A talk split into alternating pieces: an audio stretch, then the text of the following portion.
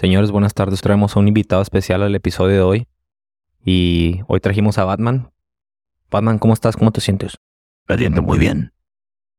Nada, no se crean, no vino Batman desafortunadamente.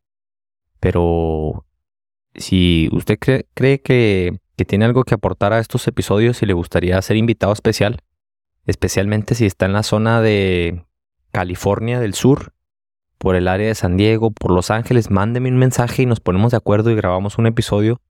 Cualquier tema de su elección en lo que se considere más experto, lo discutimos, lo estudiamos y lo presentamos muy bien. Porque a mí me aburre mucho estar hablando solo y necesito compañeros, necesito una audiencia y necesito más que nada pues alguien que se ponga a platicar conmigo porque así es mucho más divertido. El episodio de hoy se trata de una cosa que se ignora mucho yo creo la gran parte, la gran mayoría, tendemos a depender del cloro en todo. Que si de repente hay una mancha, que si de repente el agua está turbia, que si de repente el filtro está sucio, que si de repente hay algo, que cualquier problema que se puede presentar en la piscina, vamos a darle un choque de cloro o vamos a intentar solucionarlo con cloro. ¿Por qué? Pues porque es un químico bastante accesible, bastante fácil de conseguir, sabemos que es un desinfectante y tenemos que saber también que es un agente oxidante. Y bueno, ¿qué significa esto? Pues quédese en sintonía para descubrirlo. Hola, soy Miguel de Horrenda Technologies. El podcast Controlando la Piscina es para todos los operadores, propietarios y profesionales del servicio de piscina que quieren aprender más de química básica y avanzada. Así como también de los mejores hábitos de mantenimiento para ahorrarse tiempo, dinero y evitar problemas. Muchas gracias por estar aquí.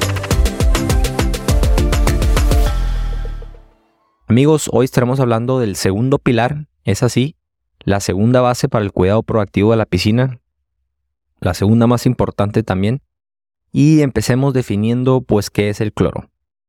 El cloro es un desinfectante que a la hora de agregarse al agua se separa en dos compuestos, se separa en la parte fuerte del cloro que se conoce como el ácido hipocloroso de fórmula HOCl y se separa en la parte débil del cloro que en realidad no hace mucho, no tiene tantas capacidades de desinfección o de eliminación de contaminantes, el ion hipoclorito o OCl y cuando no existe acondicionador en el agua, la dependencia de qué tanto cloro se separa en cloro fuerte y qué tanto cloro se separa en cloro débil, pues depende del pH.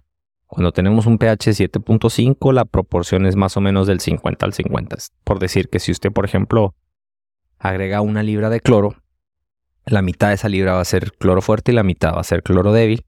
Cloro débil que no hace mucho, que no desinfecta, que nada más está ahí.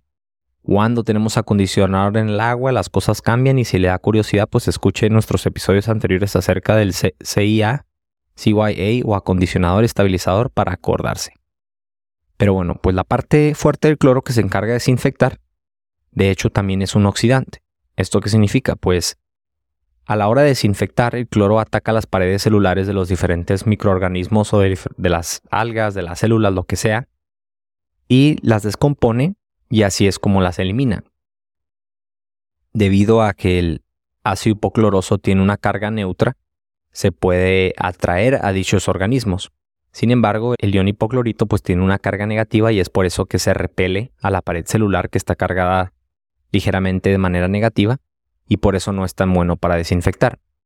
Además de desinfectar, el cloro también tiene que oxidar cualquier otro contaminante que no está vivo o que no se puede reproducir, por decirlo así, que se encuentra en el agua o que se encuentra en la piscina.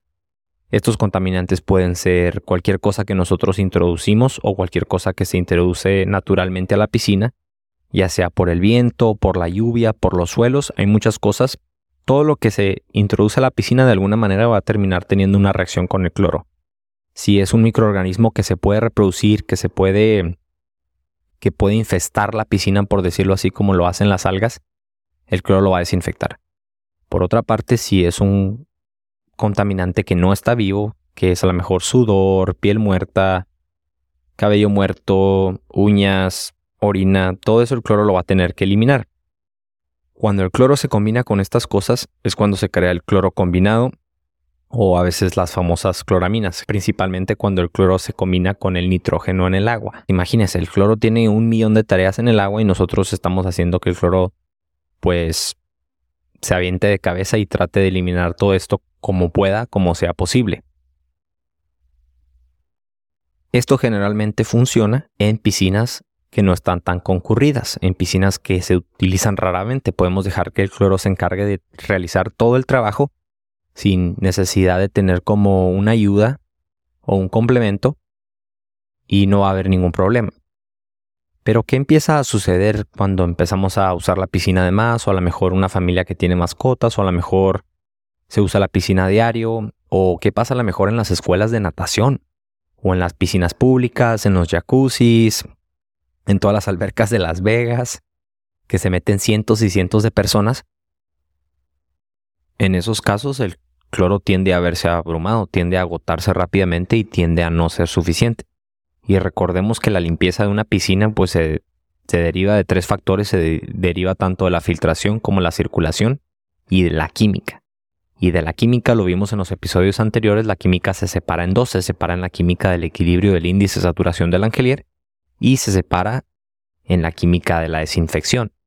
Si uno de estos factores, de estos aspectos que acabo de mencionar, empieza a fallar, la piscina va a empezar a fallar, la limpieza, la claridad, la sanitización y más que nada, pues la seguridad para los usuarios, la seguridad para las personas que hacen uso de este cuerpo de agua, de esta piscina.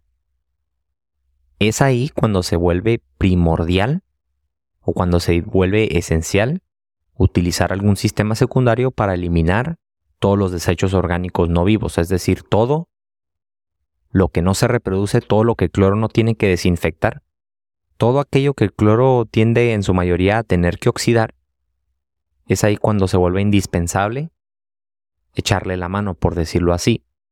Y hay que dejar muy claro también que en la mayoría de los casos obviamente varía de piscina a piscina de, de uso a uso, pero en la mayoría de los casos el 90% de los contaminantes que existen en la piscina o de las cosas que el cloro tiene que eliminar en realidad son desechos orgánicos no vivos, en realidad son a lo mejor cosas que provienen de la naturaleza o del mismo usuario.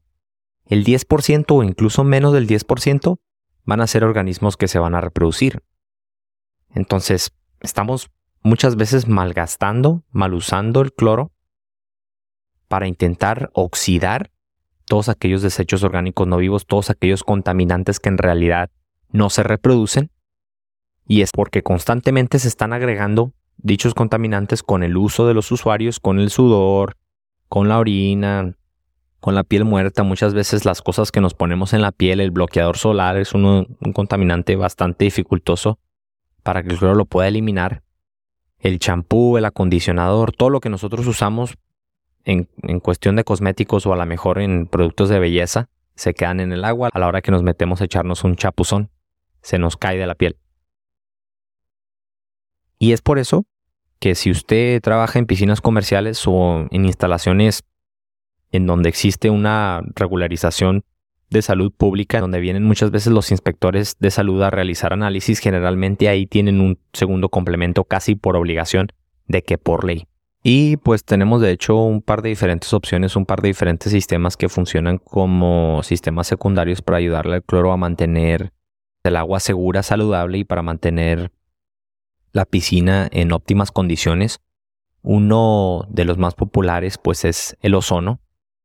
Y el ozono es un sistema que funciona de manera excelente como oxidante. La producción de ozono funciona mediante, bueno, hay diferentes maneras de producir el ozono. El ozono de fórmula O3 es una molécula de oxígeno más un átomo de oxígeno. Y el ozono se utiliza también en, en diferentes industrias como la industria médica, en la industria de la comida también. Y la producción de ozono funciona mediante una descarga de corona. Es de hecho es un proceso químico dentro del generador de ozono. Y en este proceso el oxígeno que se captura generalmente del mismo ambiente se convierte en ozono mediante la aplicación de una descarga eléctrica de alta tensión. De esta manera cuando va pasando el oxígeno se aplica una corriente eléctrica de alta frecuencia y de alta tensión. Eso es lo que produce que se separe el oxígeno y el oxígeno rápidamente se vuelve a unir a otra molécula de oxígeno y se queda en su forma de ozono, que es el O3, que después se inyecta en la circulación de la piscina. El problema con este es un, como les decía, es un oxidante bastante efectivo y se disuelve en el agua para matar los microorganismos. También elimina las cloraminas, elimina el cloro combinado mediante la oxidación. Pero uno de los problemas más grandes pues es que es, sigue siendo un gas y es bastante inestable, es bastante insoluble, por lo cual tiene una vida muy corta, una vida efectiva muy corta y termina escapándose del cuerpo de agua rápidamente. Es básicamente un sistema de poca vida y eso es lo que reduce principalmente su efectividad. Sin embargo, aún así se utiliza muy popularmente en spas, en piscinas, en jacuzzis, en, en pequeños cuerpos de agua en donde de plano reciben un gran volumen de personas y el cuerpo de agua está muy concentrado, los contaminantes generalmente provenientes de los usuarios son mayores y el ozono hace un muy buen trabajo en ese tipo de situaciones. Además de la descarga de corona o de la corriente eléctrica, también se puede producir ozono a través de rayos UV. Pero no me voy a adelantar. Otro de los sistemas que también es muy utilizado en la industria de piscinas para que funcione como sistema secundario, pues son los rayos UV en sí. Nosotros sabemos que los rayos del sol son del tipo UVA y del tipo UVB. Y si cambiamos un poco ahí la wavelength. ¿Cómo se dice wavelength? La si cambiamos por ahí un poco la longitud de onda, obtenemos los rayos UVC, que son de 254 nanómetros, para de esta manera tener un desinfectante secundario. El problema con los rayos UV es que en realidad no son tan eficientes a la hora de oxidar, no son tan eficientes a la hora de ayudarle al cloro a oxidar los, los compuestos orgánicos no vivos. Entonces es como si estuviéramos introduciendo un segundo desinfectante en el agua que obviamente también tiene sus beneficios, porque si estamos introduciendo un segundo desinfectante en el agua, pues estamos dejando que cloro ahora se pueda encargar de otras cosas, a lo mejor que se pueda utilizar mejormente, que no se tenga que preocupar tanto por las bacterias o por los virus o por los gérmenes y que pueda oxidar los desechos orgánicos no vivos. Lo malo de los sistemas de UV es que en realidad pues es una lámpara en donde el agua tiene que fluir o circular y cuando los rayos provenientes de dicha lámpara, de dicha lámpara de UV, vaya la redundancia, entre en contacto con el agua, el agua se sanitiza o se desinfecta. Es un punto de contacto también. En realidad la desinfección o la eliminación de los virus, de las algas o de la bacteria o cualquier cosa que se encuentra en la piscina no está ocurriendo en el cuerpo de agua en sí. Está ocurriendo en el punto de circulación, un punto más localizado, lo cual a veces pues tiende a ser un problema. Por eso es que se conoce como un sistema secundario generalmente no se puede ni utilizar ozono por su parte por sí solo sin la ayuda del cloro, ni tampoco utilizar rayos UV sin la ayuda del cloro. Además de estos dos sistemas, pues también existen los productos químicos. Nosotros en Horrenda somos muy conocidos por fabricar nuestras enzimas. Las enzimas son, no voy a hablar mucho del producto, pero en sí pues son un sistema de oxidación que eliminan todos los desechos orgánicos no vivos del agua descomponen los enlaces de carbono y producen dióxido de carbono en pequeñas cantidades que luego se escapa en el ambiente, se escapa en el aire. Y así, pues de alguna manera le permiten que el cloro únicamente tenga la tarea de eliminar los virus, las bacterias, los gérmenes, la cual, como ya lo comentamos, pues es una proporción bastante pequeña en comparación a las múltiples tareas que tiene que hacer el cloro. Vamos a hablar más adelante en nuestro podcast acerca de cómo funcionan las enzimas, pero muy brevemente, pues funcionan de hecho de manera muy similar a las enzimas que nosotros tenemos en nuestro cuerpo. Generalmente las enzimas dentro de nuestro cuerpo son catalizadores biológicos que se encargan de acelerar procesos o descomponer ciertos enlaces o, o incluso también a veces hacer que ciertos procesos ocurran más lentamente. Las enzimas que nosotros introducimos en la piscina son un grupo de aminoácidos que funcionan de manera muy similar. Nuevamente no me voy a adelantar, pero lo que sí tenemos que saber es que generalmente cuando tenemos una piscina y la piscina está dependiendo únicamente en cloro y de repente la piscina se empieza a usar bastante y el filtro se tiene que estar limpiando constantemente y se empiezan a presentar problemas de claridad o mucho cloro combinado, esos son indicaciones clarísimas de que se tiene que incorporar un sistema secundario. Ya dependerá a lo mejor del dueño de la instalación o del dueño de la piscina o del dueño de la propiedad si quiere pues instalar un sistema de ozono, instalar un sistema de UV o si quiere empezar a dosificar las enzimas horrenda. Dependerá de sus capacidades económicas o a lo mejor de sus preferencias también personales. Nosotros en Horrenda no somos expertos en, ni en el ozono ni en los rayos UV. Hay diferentes fabricantes y ya le tocará a usted pues hacer más investigación acerca de cuáles son las diferencias. Se me olvidaba también mencionar que ahora recientemente se están utilizando los sistemas avanzados de oxidación, que es básicamente como una combinación de los rayos UV y del ozono. Entonces es un sistema que proporciona los dos aspectos, que proporciona tanto ozono con la descarga de corona, así como rayos UV. Y pues generalmente este tipo de inversiones pues sí tienen sentido en piscinas más grandes que se usan como escuelas de natación o que se usan como centros de rehabilitación o algo por el estilo.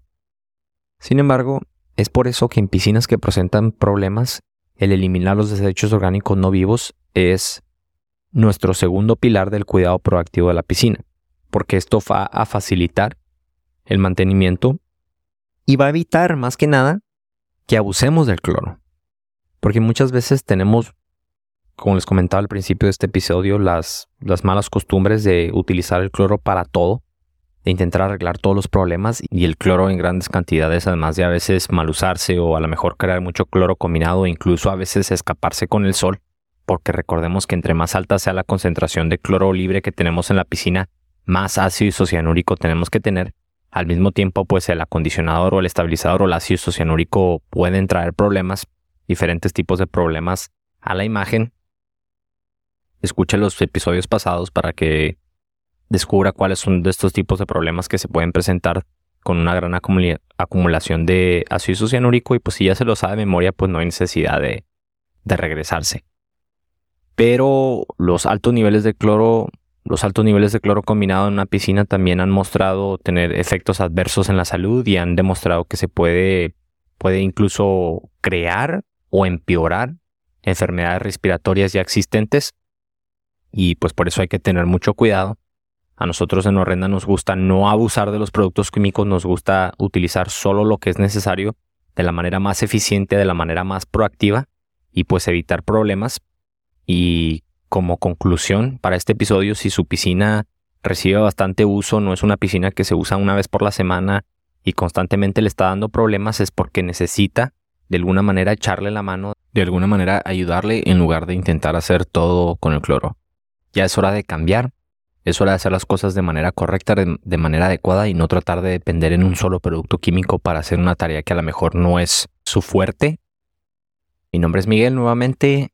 Espero les haya gustado este episodio y que hayan aprendido mucho. Si tienen dudas, no duden en contactarnos. Gracias por escuchar otro episodio más del podcast Controlando la Piscina. No se olvide de compartir, suscribirse o calificar este podcast o episodio. Visítenos en horrendatech.com para más información.